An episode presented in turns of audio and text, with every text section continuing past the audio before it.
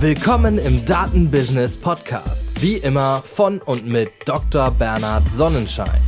Hier erfahrt ihr alles rund um Datenwertschöpfung und Data Science Anwendungen in der Wirtschaft. Im Klartext und ohne Buzzwords. Heute zu Gast Johannes Hötter, Co-Founder und CEO von Kern AI.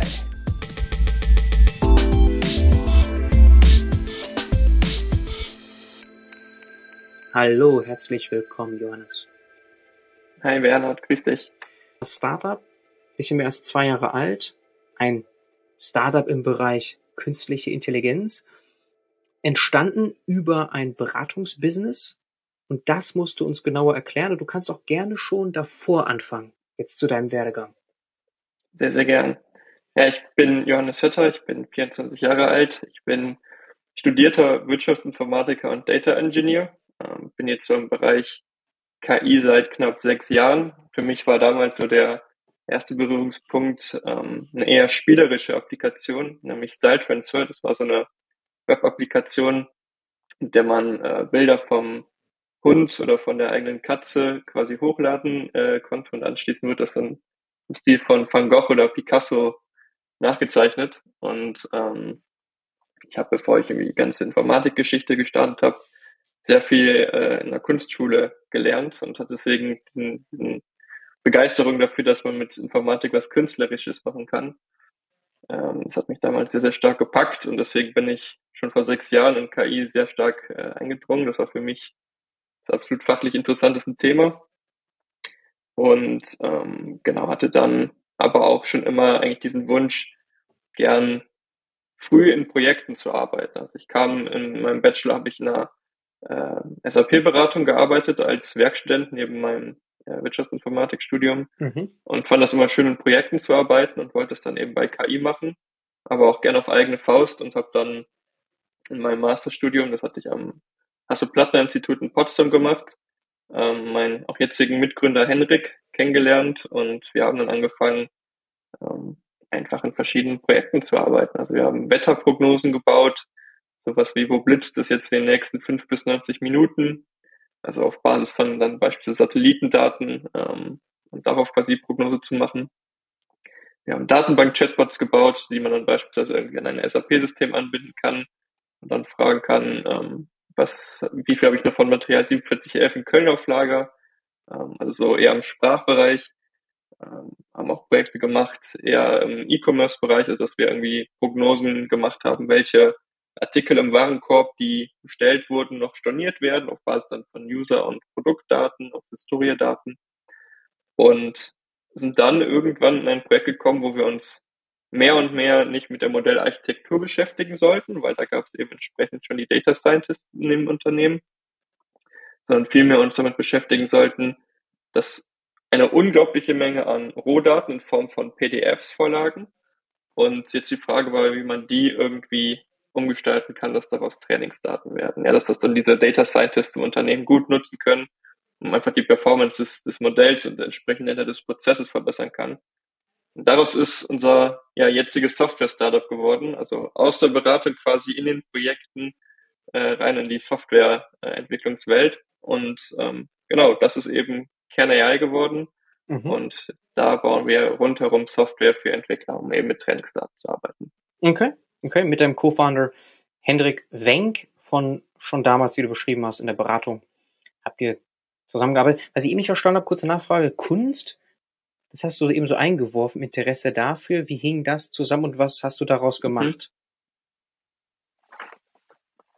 Ja, also ich habe sehr, sehr lange, also so vom 10. bis äh, 20. Lebensjahr unglaublich viele mal im Bereich Kunst gemacht, also ähm, bei Kunstwettbewerben teilgenommen. Ich war äh, in einer Kunstschule. Wie, also malen oder? Unglaublich gern gezeichnet, hatte auch lange neben, genau, genau, ähm, ich hatte auch lange geplant, ähm, Architekt zu werden erst. Also das mit der Informatik war gar nicht immer das Ziel, sondern das kam dann eher erst in den, äh, so rund um 17, 18 rum auf, dass ich das sehr, sehr interessant fand sondern für mich war es ganz lange irgendwie das Künstlerische, was ich so spannend fand.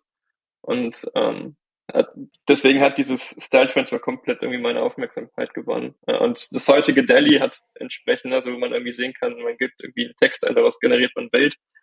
Ähm, das ist alles irgendwie sowas, was mich einfach komplett begeistert hat, ohne es schon direkt irgendwie programmieren zu können. Mhm. Und ähm, das war für mich einmal damals einfach der perfekte Einstieg, irgendwie diese, diese Brücke zwischen Interessensgebiet rund um Kunst und Zeichnen und mhm. Malen und so weiter rein in die Informatik. Okay. Ja, das kann ich mir gut vorstellen, dass du das dann beeindruckend findest oder auch inspirierend schon, was da passiert ist, so an der Schnittstelle. Im Grunde, selbst wenn wir nichts damit zu tun hatten, als Laien, da draußen auch alle Menschen haben das mal hier und da gesehen.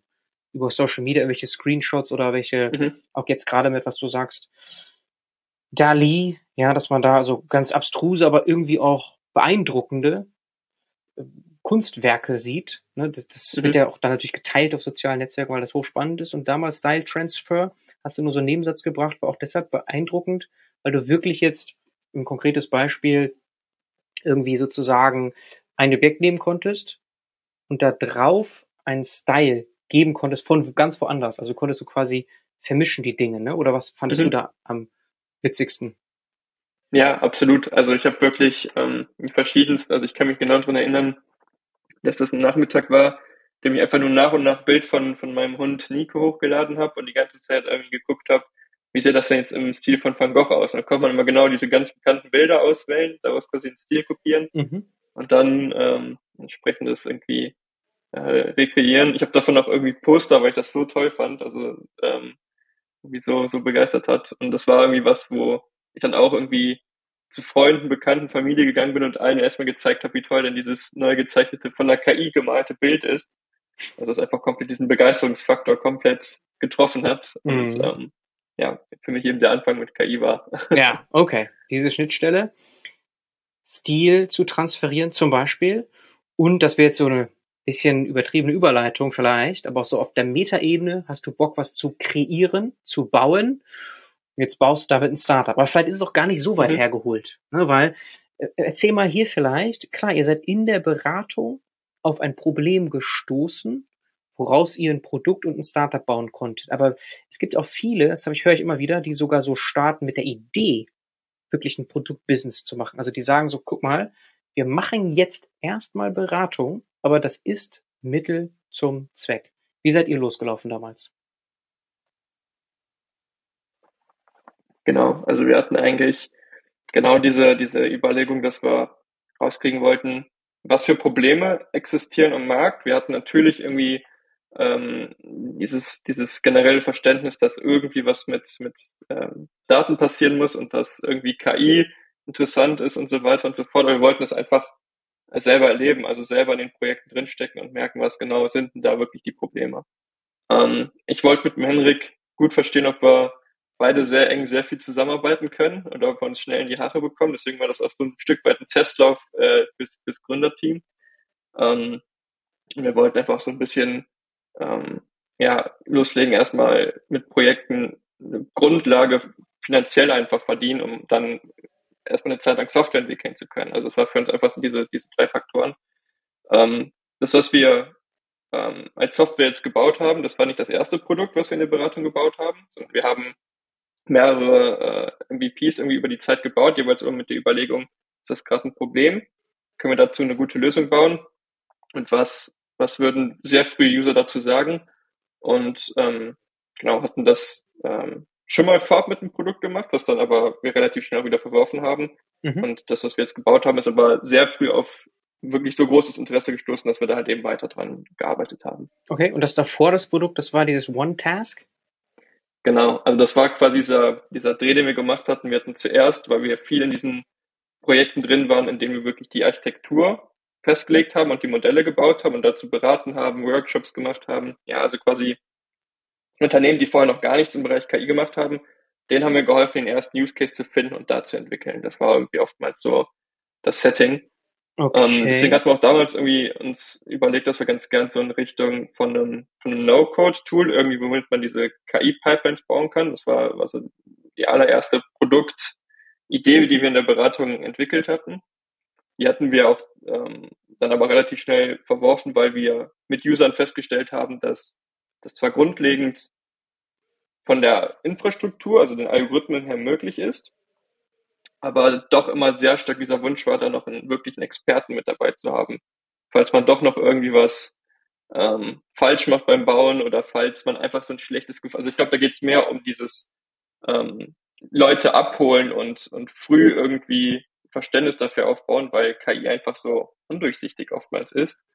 Und es waren entsprechend auch die Trainingsdaten oftmals ein Problem, mhm. dass wir gesagt haben, das wird wahrscheinlich erstmal schwierig. Da sehen wir jetzt nicht den Riesenwert, den wir generieren können. Und das war halt aber eben komplett anders, als wir dann dieses Trainingsdatenproblem angegangen sind. Okay. Also als wir gesagt haben, wir gehen jetzt von dem äh, überhaupt nicht technischen User zur Gegenseite, also zu, zu Entwicklerinnen und Entwicklern und ähm, schauen mit denen in den Projekten, was, was, was, was sie sehen. Ähm, haben jetzt mit dem Produkt auch was gebaut, was irgendwie stark diese Schnittstelle zwischen Entwicklern und Fachbereich irgendwie fördert, aber ähm, genau, also es ist nicht die allererste Produkt, mhm. Idee gewesen, die wir in der Beratung entwickelt haben. Okay. Und Trainingsdatenprobleme hast du ja unabhängig davon, ob du jetzt mit Bildern zu tun hast oder mit Sprache. Und bei Kern AI geht es vor allem um natürliche Sprachverarbeitung. Das ist das Problem. Warum das? Warum habt ihr euch dafür entschieden? Aus, aus zwei Gründen. Einerseits glaube ich, dass Sprachverarbeitung etwas ist, was jetzt schon ein großer, ja, großen Bereich einnimmt von KI, also schon sehr, sehr viele Anwendungsfälle es dazu gibt, in denen wir auch jetzt schon stark unterstützen können. Das ist aber auch einfach der Bereich, in dem wir auch die meisten zukünftigen Anwendungsgebiete auch sehen und die meisten äh, ja letztendlich Anwendungsfälle auch für Unternehmen. Also ich mag ganz gern diesen Vergleich. Schauen wir uns an, wie wir jetzt beispielsweise mit Software agieren, dann ist das sehr stark über grafische Schnittstellen. Also ich klicke einen Button oder ich habe irgendwie einen Workflow, durch den ich mich klar durchklicke. Da kann man jetzt schon unterstützen und jetzt schon Sprachverarbeitung einsetzen, um in Software ja, interessante Anwendungsfälle umzusetzen. Aber ich sehe es auch insofern als Zukunftsgebiet, dass wir vielleicht mehr und mehr in die Richtung gehen, dass wir natürlich sprachliche Schnittstellen zur Software haben. Ja, also das hat mir damals gesehen in der Beratung in diesem Projekt, wo wir einen Datenbank-Chatbot gebaut haben. Ähm, was insofern sehr interessant war, dass man einfach wirklich die Software wie eine Person, die das ganze Datenbankwissen hatte, betrachten konnte und einfach mit dieser Person chattet. Ja, und das hat irgendwie ganz neue, ganz neue Interaktion mit dieser Software gefördert. Deswegen sehen wir das als Bereich, der jetzt schon ganz viel bietet, aber in Zukunft eben noch mehr. Mhm. Wir sehen aber auch, dass man da wirklich ja am meisten noch noch noch erschaffen kann. Also es natürlich Sprache ist so grundlegend komplex. Also da gibt es so viel, was man beachten kann, was man beachten muss. Und ähm, da haben wir noch das größte Delta irgendwie für, für Werkzeuge für, für Entwickler und Entwicklerinnen gesehen, wo wir jetzt schon eben entsprechend guten Mehrwert stiften können. Kombiniert mit dem Wissen, was wir eben halt in NLP, also Natural Language Processing haben. Deswegen war für uns relativ klar, dass wir uns darauf fokussieren mhm. wollen und auch irgendwie müssen. okay, okay. Ganz cool. Und äh, der Name steht da für irgendwas? Kern, also geschrieben wie das deutsche Kern AI? Mhm. Ja, also es ist, kommt, kommt so ein bisschen aus verschiedenen Blickwinkeln. Wir hatten ursprünglich, hießen wir, wie du gerade schon gesagt hast, OneTask. Von dem Namen hatten wir uns ein Stück weit verabschiedet, weil wir zu oft als To-Do-App rein vom Namen her irgendwie. Wäre auch so meine Deswegen Assoziation. Überlegt, was können wir Neues nehmen? Dabei, ja. Ja, genau. ähm, und hatten dann hatten überlegt, was, was, was können wir denn Gutes nehmen. Also wir wollten was sehr kurzes, knackiges haben, ähm, damit man da irgendwie auch nicht Ewigkeiten am Buchstabieren ist, wenn man irgendwie mal den, den Namen sagt, ähm, was irgendwie einen Bezug hat zu KI. Ähm, und, und dieses Kern war irgendwie für uns sowas, ja, wir, wir gehen gerade in eine Grundproblematik in der Entwicklung von KI eben an. Ähm, das waren so die, die, die Hauptideen und, und am Ende hat es irgendwie allen gut gepasst, alle waren sehr zufrieden. Wir haben ein schönes Logo zugezeichnet und ähm, okay.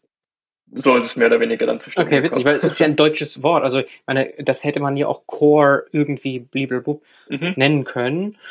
Und da wären wir ja auch schon fast so in die Richtung, die wir gleich besprechen, so Core, Open Source, Open Core, Geschäftsmodell, das hängt ja alles irgendwo hier bei euch zusammen. Aber dann verstehen wir so grundlegend erstmal, worum es geht. Mhm. Also Trainingsdatenprobleme im Bereich natürlicher Sprachverarbeitung. Das Thema kennen wir als wirklich wachsendes Thema. Jeder von uns hat wahrscheinlich irgendwie Alexa oder whatever zu Hause. Also Sprachverarbeitung oder Interfaces über Sprache mit auch Maschinen sind im Kommen, gekommen, um zu bleiben. Es wird eher zunehmen. Und hilft, wie hilft mir dabei konkret jetzt mhm.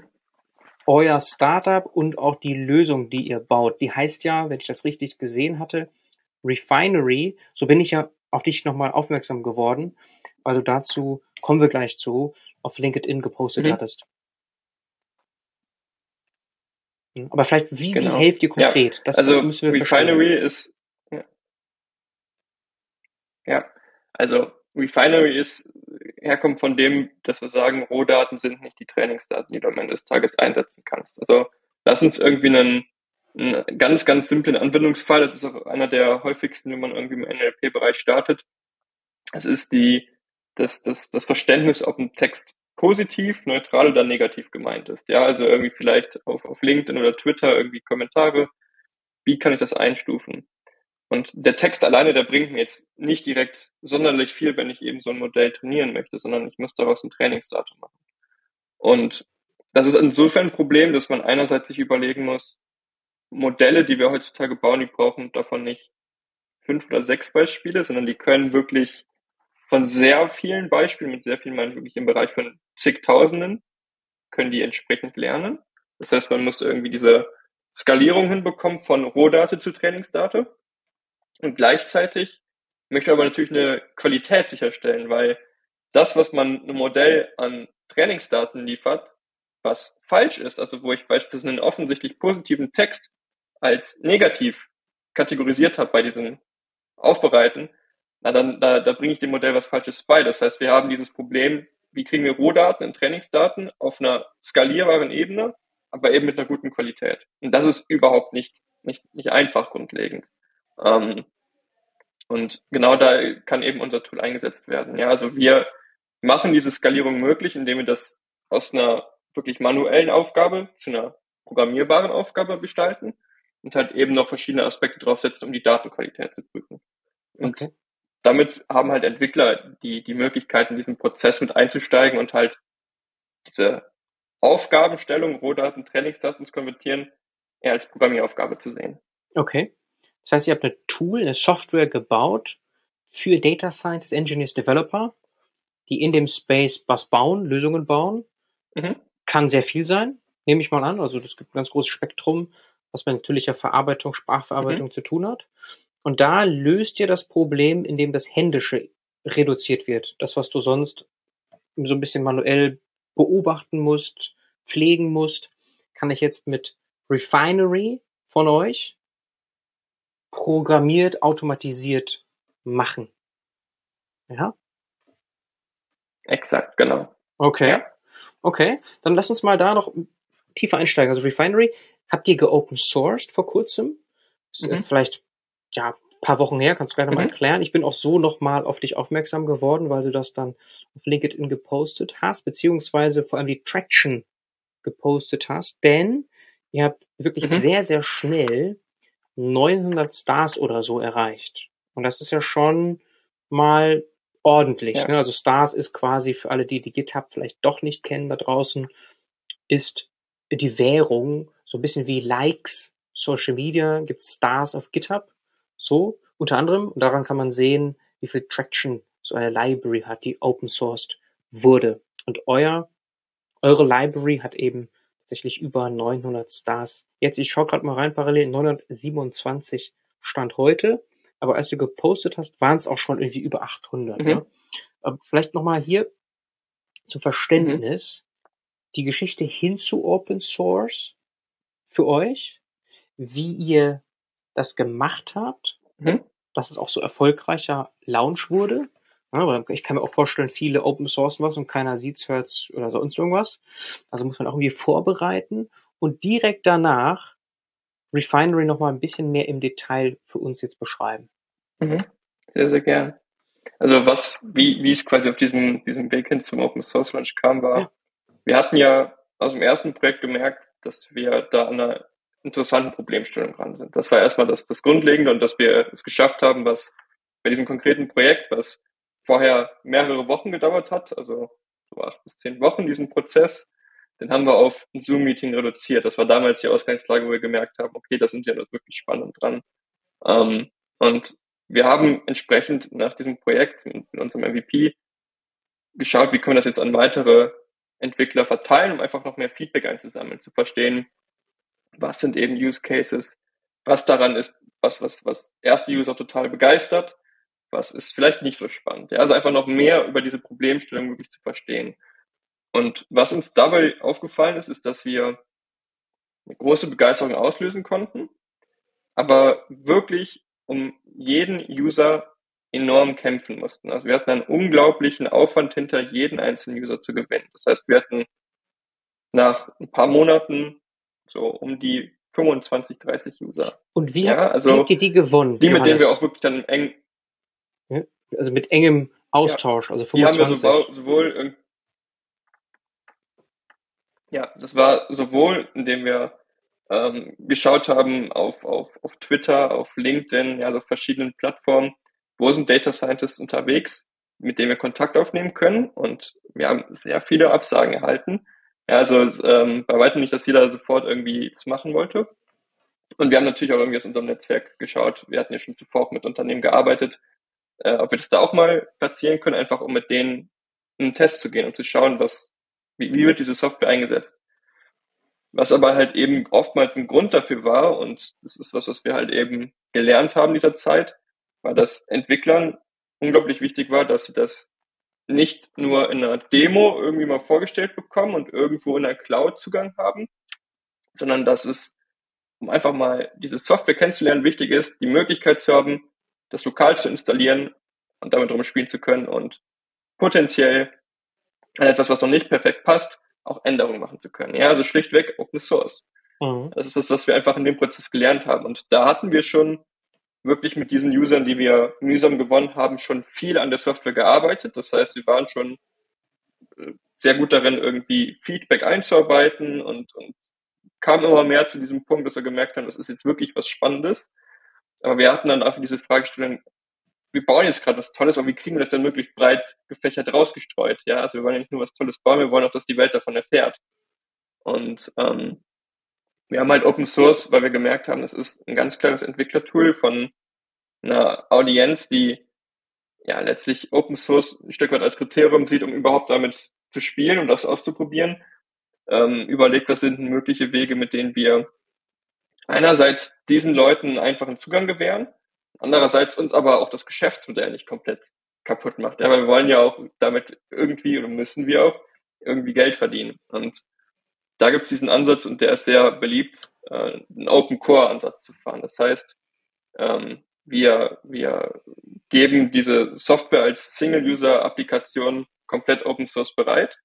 Ja, das heißt, man kann als äh, einzelner Entwickler oder Entwicklerin diese Applikation runterladen und damit halt Projekte angehen. Und das haben wir halt eben Open Source und das ist unglaublich gut, ähm, unglaublich gut gestartet. Mhm.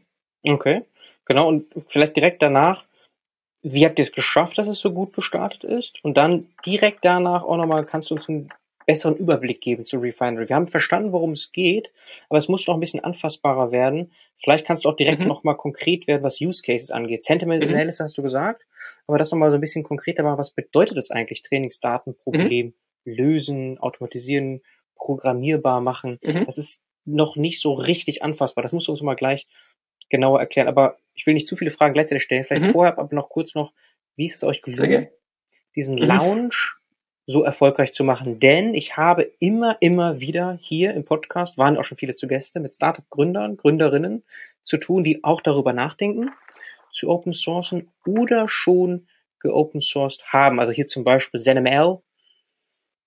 Ja, da war der Founder hier im Podcast mhm. oder äh, Cthulhu, vielleicht kennst du auch dort den Gründer, ist auch gerade dabei zu open sourcen. Das heißt, dieses Thema mhm. kommt immer und immer wieder. So, was war euer Hack, wenn man so will?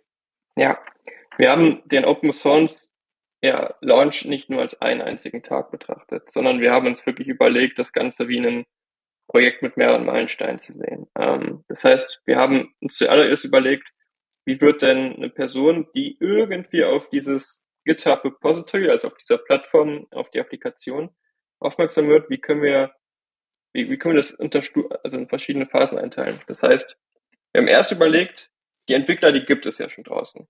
Und wir versuchen jetzt nicht irgendwie auf unserem Blogpost irgendwas zu schreiben, dass wir die alle zu unserem Blogpost leiten, sondern die sind schon in ihren Communities. Also ganz simples Beispiel. DevTO, das ist so eine Plattform, das lesen relativ viele Entwickler morgens beim Kaffee. Ja, genauso tue ich das auch. ja, und dann sehen wir da verschiedene Artikel und klicken uns dann durch und sehen, das klingt spannend, da schaue ich mal drauf. Das heißt, wir haben direkt zuallererst überlegt, wir müssen nicht versuchen, jetzt irgendwie allen Traffic erstmal auf unsere Webseite über Ads zu leiten, sondern es gibt diese Plattform schon. Wie können wir denn auf denen spannend werden? So, wenn wir da spannend sind, dann wird es genug Leute geben, die auf das Repository klicken werden. Wenn die auf dem Repository sind, was müssen wir machen, damit die möglichst schnell A verstehen, was wir machen und einen einfachen Einstieg haben. Das heißt, wir haben so rund zwei Wochen vor dem, oder vielleicht sogar drei Wochen vor dem Launchtag unseren Fokus nicht mehr nur noch auf Features und Bugfixes, sondern wirklich auf Dokumentation gelegt. Also wir mhm. haben so viel ähm, Beispielanwendungen entwickelt, wir haben so viel einfach erklärende Texte geschrieben, irgendwie schöne Bilder und so weiter und so fort, die es einfach ja Lust auf mehr machen, wenn man erstmal auf dieses Repository gelandet ist. Und dann hatten wir eben genau diese Kombination, dass wir am Launchtag Posts hatten, die auf diesen Entwicklerplattformen sehr, sehr, sehr gut gelandet sind, also auch beispielsweise Hacker News, ähm, was uns dann rund 150.000 Views auf diesem Repository geliefert hat, also eine wirklich sehr, sehr großen Menge. Und es dann wirklich viele Leute gab, die begeistert davon waren, wie einfach wir den Einstieg gemacht haben, dass sie wirklich einfach mal loslegen können, ein bisschen ähm, damit rumspielen können, beispielhafte Use Cases sehen, die man vielleicht mal nachimplementieren kann und so weiter. Und dadurch haben wir einfach sehr, sehr schnell ähm, diese, diese initiale Open Source Traction bekommen. Mhm. Und das war auch für uns der erste große Launch. Das heißt, wir haben uns auch viel irgendwie ähm, befreundete Gründer in dem Bereich gefragt, also wie sie Open Source launchen und so weiter. Das heißt, da gibt es, glaube ich, viele gute Tipps, die man, die man befolgen kann. Genau, aber für uns war es einfach diese Vorbereitung, zu wissen, es sind mehrere Steps und nicht von Grund auf zu denken, man müsste die Community selber bauen, sondern wir bedienen uns an bestehenden Communities und versuchen da zu engagieren. Mhm. Das hat enorm gut geklappt. Okay, cool, cool, cool. Und auch hier, wie bei uns genau. allen, Attention Span ist kurz. Das heißt, wenn die Developer, Data Science Engineers mal auf eurem Repository unterwegs sind, sollen die sofort auch verstehen, hast du gesagt, und auch Bock bekommen, noch besser mitzumachen. Also mhm. Star geben, auschecken, mhm. selber mal loslegen, mhm. coden. So, das ist das, was ihr schaffen musstet und ihr habt es geschafft. Das kann man wahrscheinlich jetzt ein paar Wochen später so sagen, oder? Oder was würdest du vielleicht mal ganz kurz, bevor du Refine noch einen besseren Überblick mhm. gibst mit Use Cases, ähm, würdest du sagen, es ist so gekommen, wie du dir das erhofft hast? Oder sogar besser? Wie, wie guckst du da drauf jetzt, von der Traction her? Ja. Also es lief echt wirklich besser als geplant, ehrlicherweise. Wir hatten natürlich schon große Hoffnungen daran ähm, mhm. und entsprechend, weil wir auch viel vorbereitet haben. Ähm, wir hatten es auch sogar eigentlich initial so geplant, dass wir die erste Woche nutzen, um einfach das Freunden zu schicken und die mal zu fragen, wie läuft denn die Installation und auch irgendwie Unternehmen, mit dem wir schon arbeiten, ihr habt das bis jetzt irgendwie in der Cloud oder sonst wie genutzt, jetzt könnt ihr das ja mal Open Source verwenden. Das heißt, wir hatten eigentlich sogar noch später mit dieser initialen Traction gerechnet, noch gar nicht in diesem Maße. Aber ähm, was wir halt sehen, ist, dass dahinter sich wirklich nicht nur Stars aufbauen, sondern dass es auch weiter aktiv viel gedownloadet, genutzt wird, dass wir dahinter eine Community äh, aufbauen können und dass sich das Feedback immer weiter auch irgendwie anhäuft. Und ähm, ja, also das hat sich sehr, sehr ausgezahlt. Also ähm, Cool. Das war eine gute Entscheidung, wie es aussieht. Okay, sehr cool. Und äh, der Podcast hier ist ja auch irgendwo so ein Puzzleteil dabei oder auch Beweis, dass dieses Posting von dir geholfen hat, weil ich so bin ich auf dich aufmerksam geworden und auch die Idee, die du hattest, ist ja dann hier für euch genauso sinnvoll. Die Daten-Business Community wird dann auch jetzt nochmal informiert über euer Repository. Jetzt baut ihr selber eine mhm. Community, aber ich fand den Gedanken so schön, erstmal zu schauen, wo kann man selbst schon sichtbar sein, präsent sein in anderen Communities, statt einfach selber erstmal eine aus dem so Boden zu stampfen. Ne? So, das habt ihr gemacht und das machst du jetzt hier gerade in mhm. Realtime auch und das werdet ihr wahrscheinlich auch weiter so treiben. So, mhm. jetzt musst du noch mal ein bisschen genauer auf Use Cases eingehen. Vielleicht reicht auch ein Beispiel, aber mal wirklich ganz konkret, was mache ich denn jetzt mit Refinery? Also, ne, also vielleicht Sentiment Analysis oder eins mhm. dieser Beispiele, die ihr so schön präsentiert im Repository. Mhm. Eins, was, was, glaube ich, ganz schön diesen gesamten Prozess der Entwicklung von KI irgendwie widerspiegelt, ist ähm, und auch zeigt, wo genau wir da exakt einsetzen. Dieser Anwendungsfall, ich möchte eine Conversational AI bauen. Ja, also eine, eine AI, die irgendwie ich im Chat vielleicht einsetzen kann. Und ähm, was, wie quasi der Prozess ist ja oftmals irgendwie, man muss erstmal Rohdaten sammeln. Ja, also irgendwie hat man die schon im Idealfall oder man muss die irgendwie noch beschaffen. Dann kommt eben dieser Prozess der Aufbereitung und dann ist diese KI-Pipeline dahinter. Also das Training der Algorithmen, das Deployment und so weiter. Und ähm, einer dieser Use Cases ist halt eben Conversational AI zu bauen. Das heißt, wir nehmen diese Chats, die kann man in die Applikation reinladen. Das heißt, dann hat man da potenziell irgendwie 10.000 äh, Chats, die man irgendwie äh, labeln möchte. Und wir machen das so, dass wir einen Bruchteil davon, also unsere User, ein Bruchteil davon, also wir reden da vielleicht wirklich von ein bis zwei, drei Prozent per Hand labeln das sind dann Referenzdaten, also welche, die ich nutzen kann, um zu evaluieren, wie gut wird später die Qualität meiner programmatisch gelabelten Daten. Dabei fallen oftmals Dinge auf wie bestimmte Keywords, es fallen auf bestimmte generelle Patterns. Ähm, man hat einfach ein paar Referenzdaten für ein Training von aktiv lernenden Modellen. Also das hat ganz, ganz viele Vorteile. Und sobald dieser kleine Bunch äh, aufbereitet ist, dann fangen bei uns User an, Heuristiken zu implementieren. Heuristiken, das, wie der Name schon sagt, das ist einfach irgendwie eine programmatische Aussage, die nicht perfekt sein muss. Das heißt, ein Beispiel ist, ich habe Begrüßungen, die ich labeln möchte und ich kenne bestimmte Wörter oder ich weiß typischerweise, dass die, wenn die sehr, sehr kurz sind, die Texte, also ein Hallo, Ausrufezeichen oder sowas beispielsweise, dann kann man schon fast auf die Länge gehen. Das muss überhaupt nicht perfekt sein, das muss gar nicht in 100% der Fällen genauso zutreffen, aber es ist ein educated guess, wenn man so möchte. Ja, also es ist nicht raten, sondern es ist besser. Und die kann man bei uns sehr einfach programmieren. Ja, sowohl irgendwie diese Machine Learning Modelle, die im Labeling mit eingesetzt werden können, als auch diese kleinen Funktionen. Ja, da gibt es ganz viele. Man kann auch irgendwie ähm, Drittanbietersysteme anbieten, äh, anbinden. Also da dreht sich ganz viel darum, diese Heuristiken zu bauen. Und was wir entsprechend machen, und das ähm, basiert alles auf, auf Forschung irgendwie, die, also das haben wir auch alles gar nicht komplett von, von Grund auf neu erfunden, sondern da haben wir ähm, auf, auf Forschungsergebnissen aufgebaut, die halt diese Heuristiken entsprechend zusammensetzt. Ja, das heißt, daraus aus dieser Expertenrunde an Heuristiken am Ende des Tages gesäuberte, automatisierte Labels äh, erzeugt.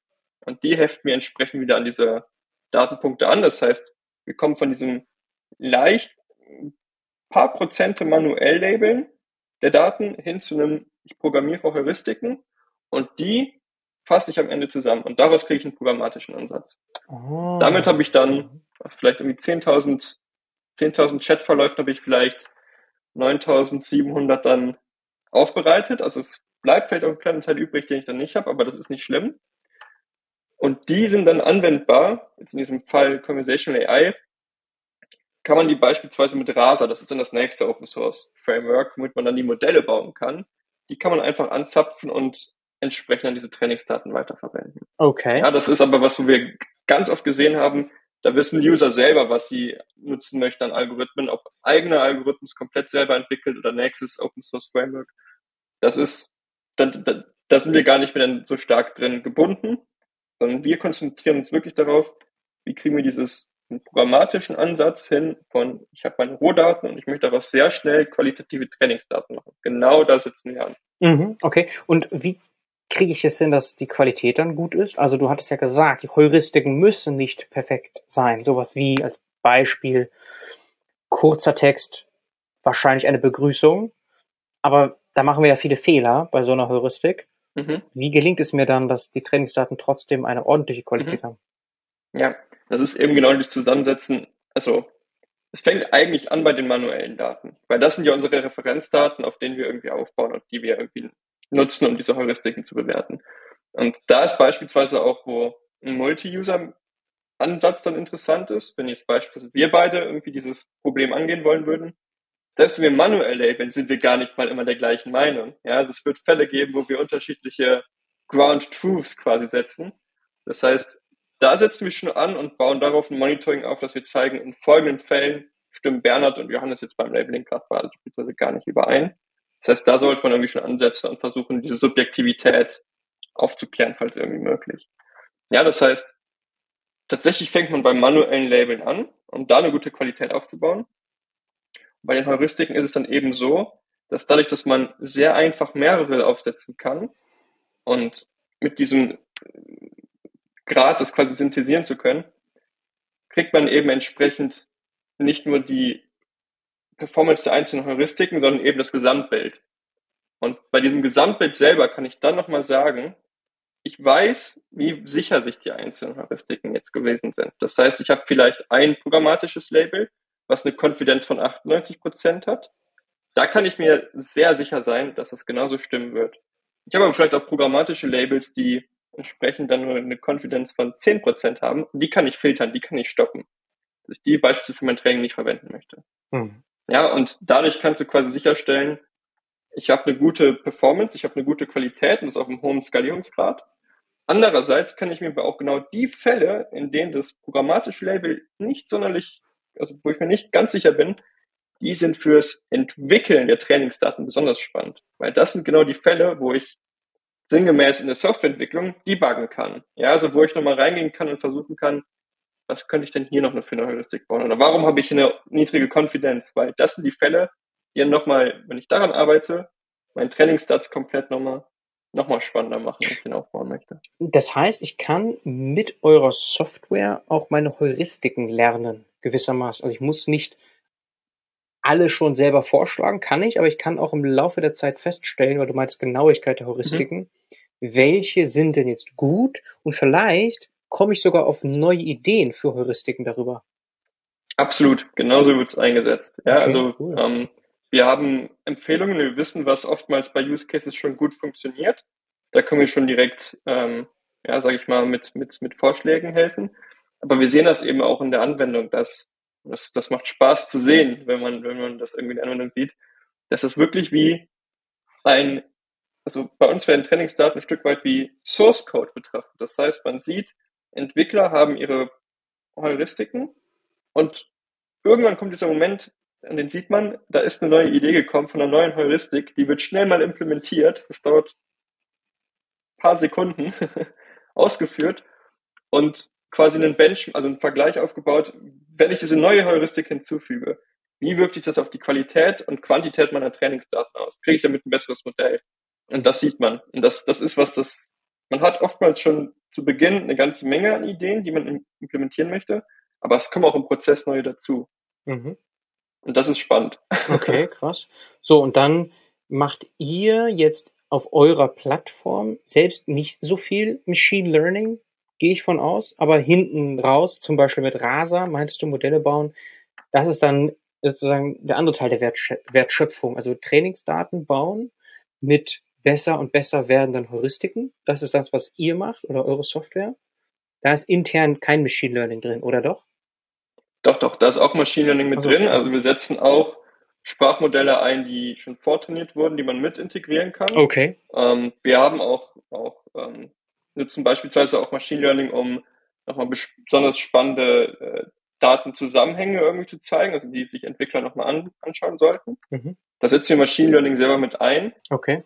Ähm, das heißt auch so eine Heuristik, das kann auch ein Machine Learning Modell sein. Sogar mhm. vielleicht sogar das Produkt Produktionsmodell, was man vielleicht sogar schon einsetzt. Mhm. Ähm, das geht alles, weil wir sagen, wir sind nicht die, die am Ende des Tages das Modell, was du bauen möchtest, das deployen wir beispielsweise nicht, weil wir sagen, da gibt's sehr viele nochmal weitere ähm, Open Source äh, Tools oder da ist oftmals schon irgendwie eine Lösung irgendwie für da. Das heißt, wir bieten genau diesen Weg Rohdate zu Trainingsdate und wir versuchen das so einfach wie möglich für Entwickler skalierbar zu machen. Mhm. Und dafür setzen wir auch Machine Learning ein. Okay, okay. Ihr setzt ja auch Machine Learning ein, habt vortrainierte Modelle oder vielleicht auch irgendwelche Lookup-Möglichkeiten. Jetzt denke ich mal so an zum Beispiel Schimpfwörter oder einfach ganz klar negative Wörter, wenn ich darüber eine Sentiment mache, dann sollte das eigentlich über ein Lookup sehr schnell so klassifiziert werden können, dass dieser Kommentar oder dieser Tweet oder whatever negativ ist, ohne dass ich da groß mit Heuristiken kommen müsste oder so, weil das einfach so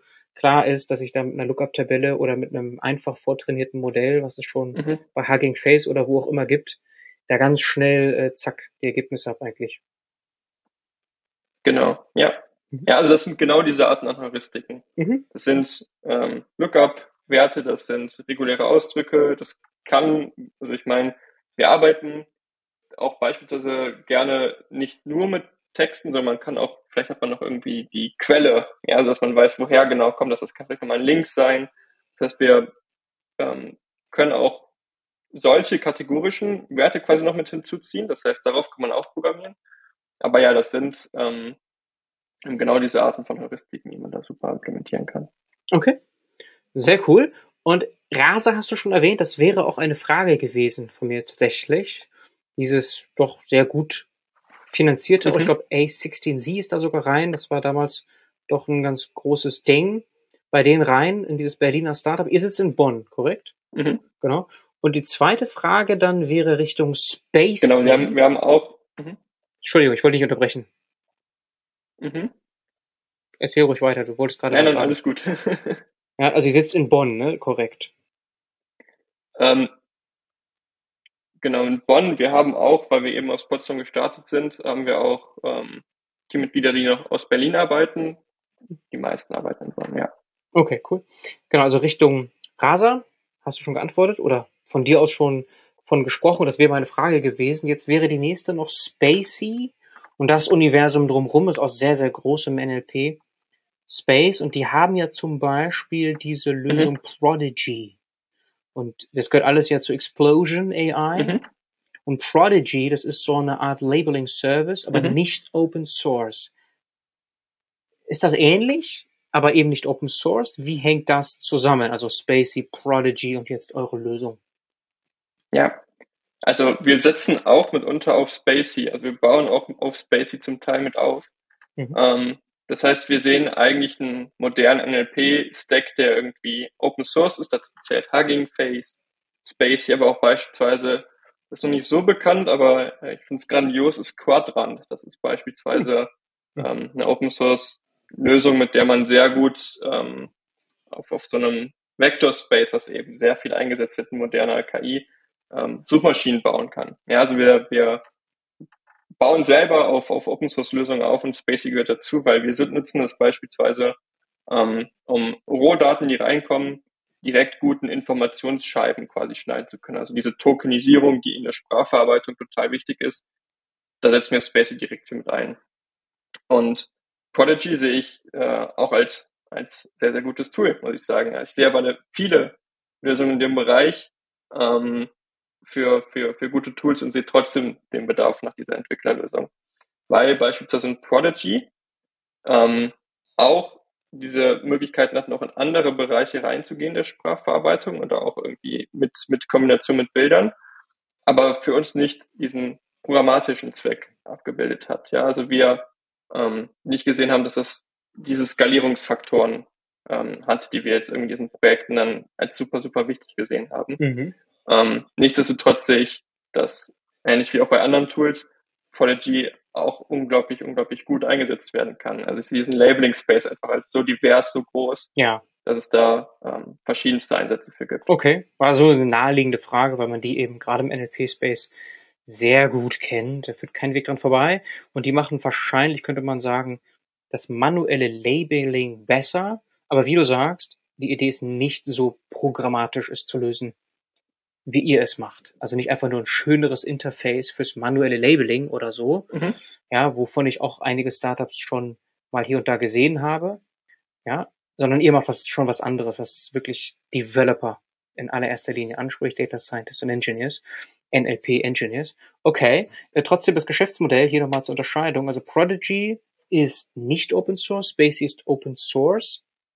So, und wie macht ihr Geld dann? Also ihr seid jetzt Open Source, habt jetzt geopen sourced. Ihr habt mal Beratung gemacht. Ich nehme an, das äh, bietet mhm. sich dann auch wieder als Support irgendwie an, aber vielleicht kannst du das mal erklären, Geschäftsmodell.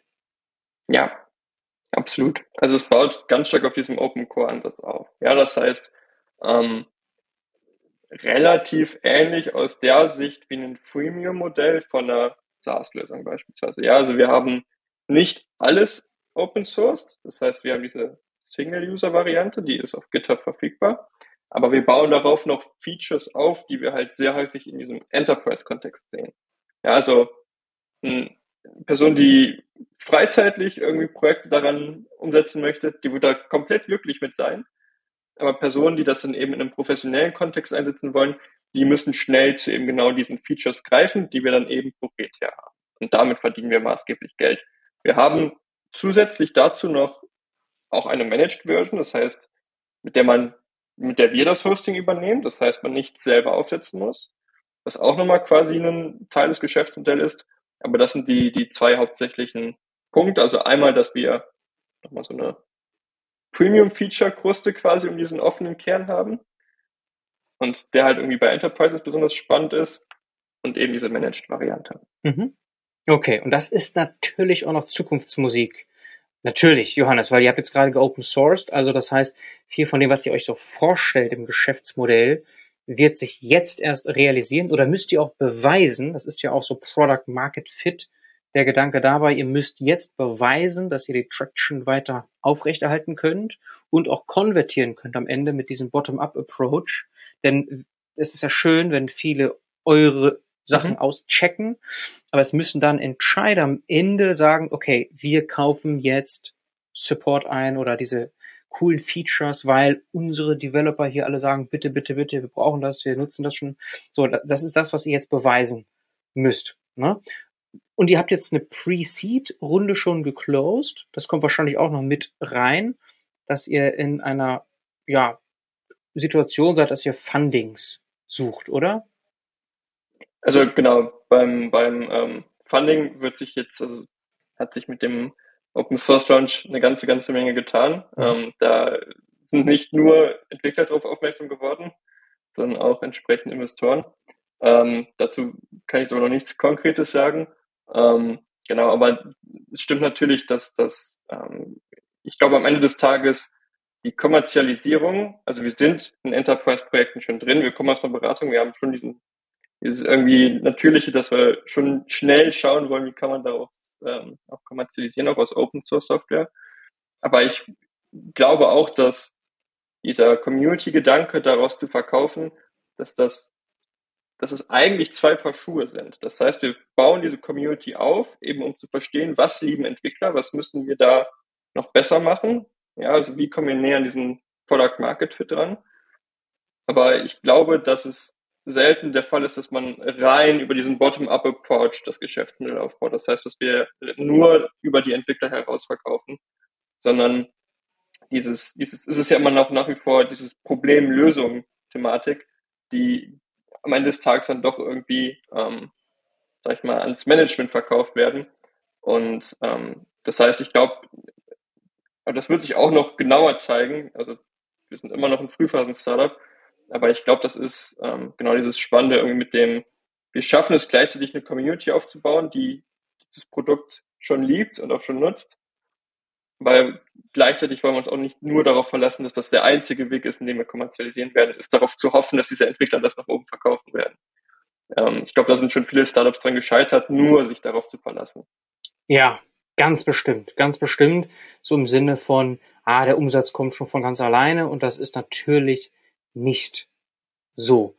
Was interessant ist, heute gelauncht auch auf Product Hunt, habe ich gesehen, auf LinkedIn hast du einen kurzen Post zu gemacht also ihr seid sozusagen der Launch, hast ja gesagt, geht in Schritten. Mhm. Ne?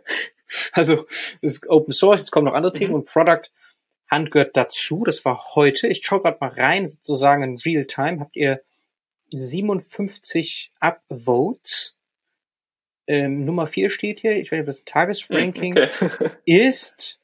So, und auch hier zapft ihr sozusagen die Community an und pusht nochmal dieses Repository. Äh, kannst du das nochmal kommentieren? Mhm.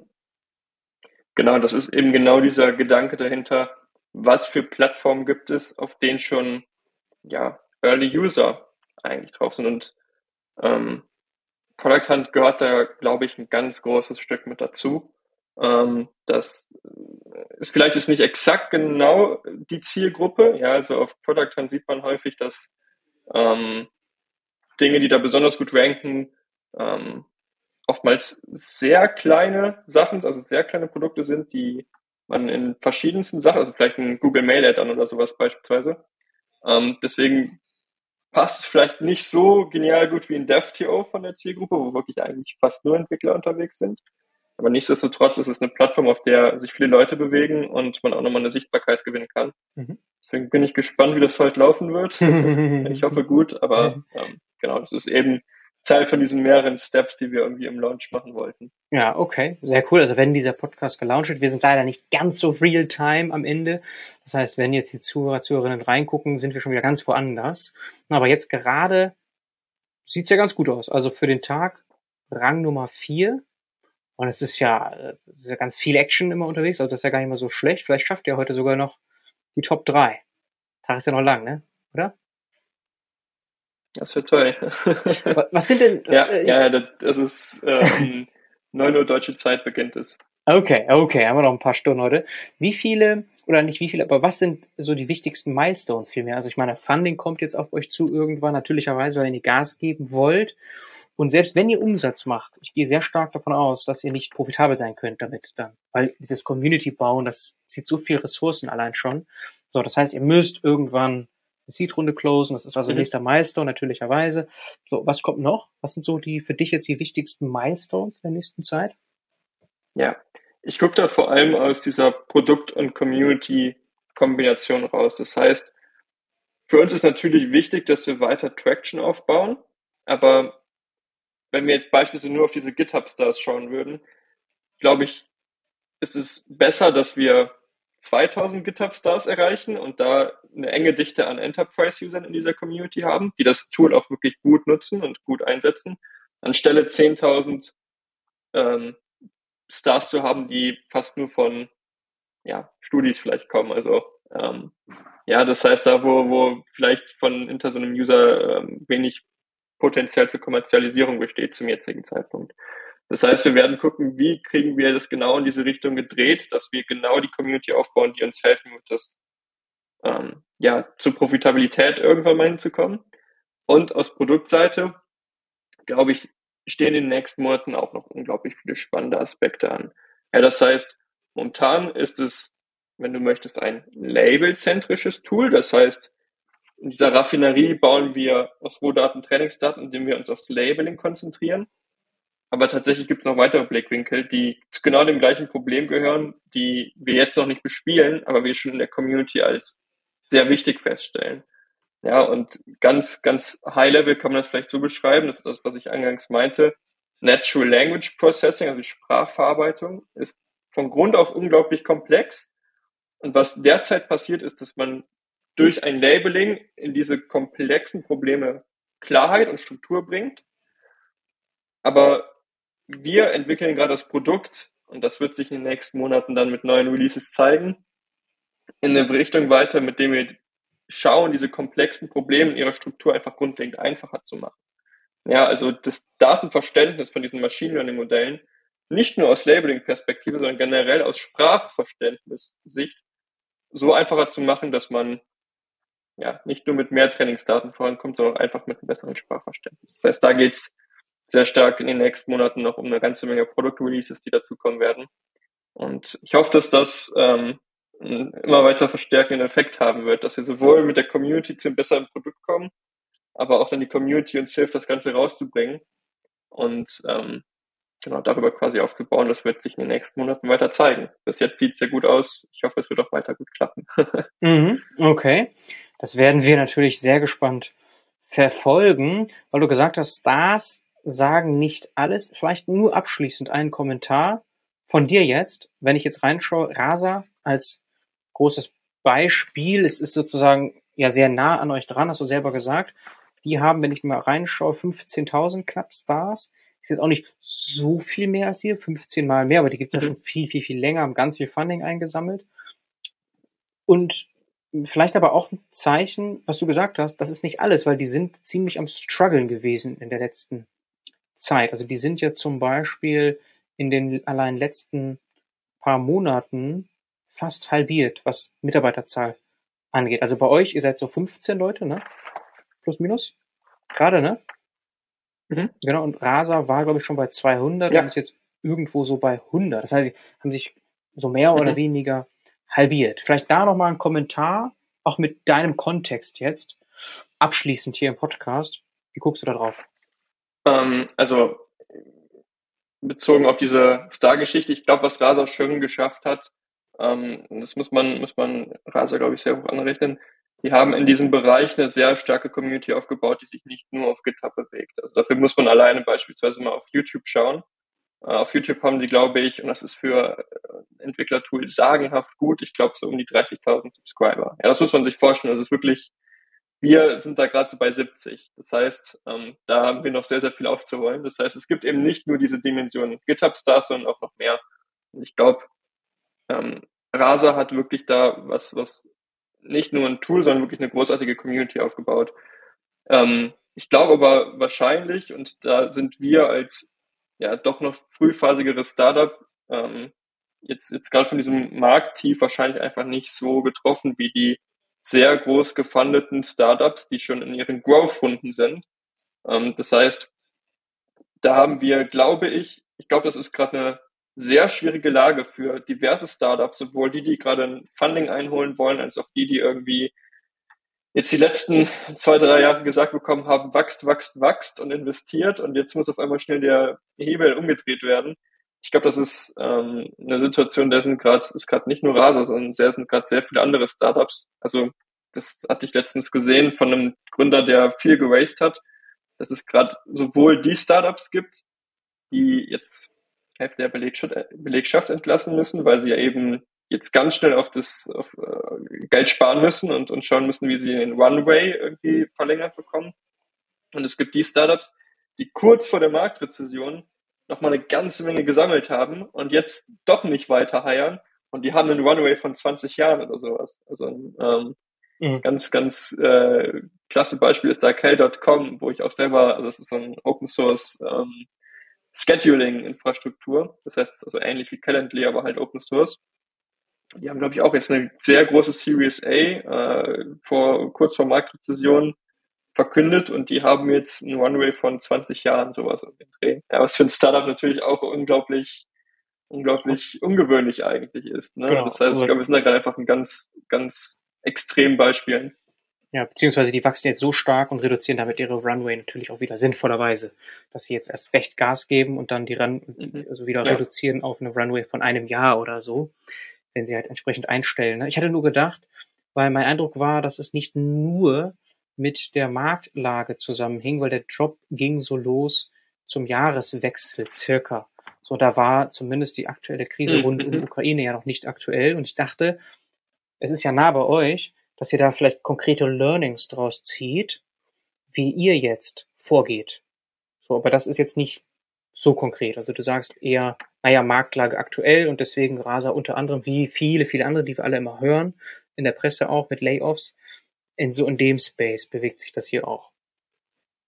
Also was, was wir auf jeden Fall, sage ich mal, mitnehmen, aber das ist auch ähm, für uns jetzt nichts ganz Neues. Wir werden schauen, die nächsten Monate also selbst bei einem Funding, noch nicht in enorme Hiring-Wellen reinzukommen, sondern wir sind eher, und das wird sich auch noch über die nächsten Jahre zeigen, also ähm, ähm, wie sich das weiterentwickelt, aber wir werden jetzt erstmal auch versuchen, mit einem schlanken Team weiterzuarbeiten.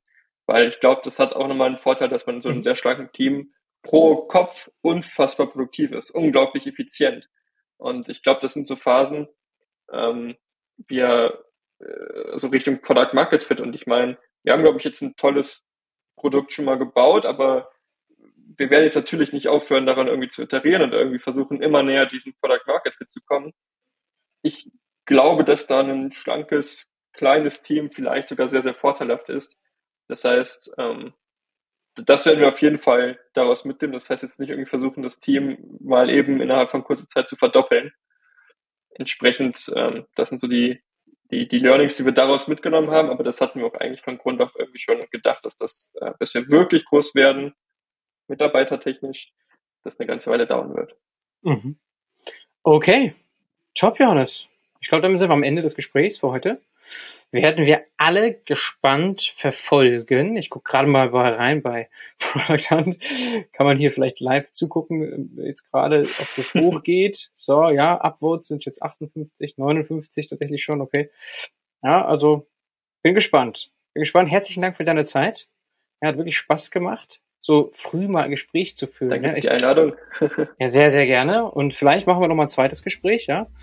Wenn ihr dann noch mal tatsächlich Product Market Fit nochmal anders gefunden habt als jetzt. Jetzt gerade am Anfang seid ihr dabei, ihr habt Traction mit der Community. Und wenn ihr dann nochmal auch umsatzseitig Traction habt, vielleicht machen wir dann nochmal ein Gespräch und gucken, wo eure Reise hingeht. Hat mich jedenfalls sehr gefreut, Johannes. Ich wünsche dir noch einen guten Tag. Danke dir, Bernhard. Hat viel Spaß gemacht.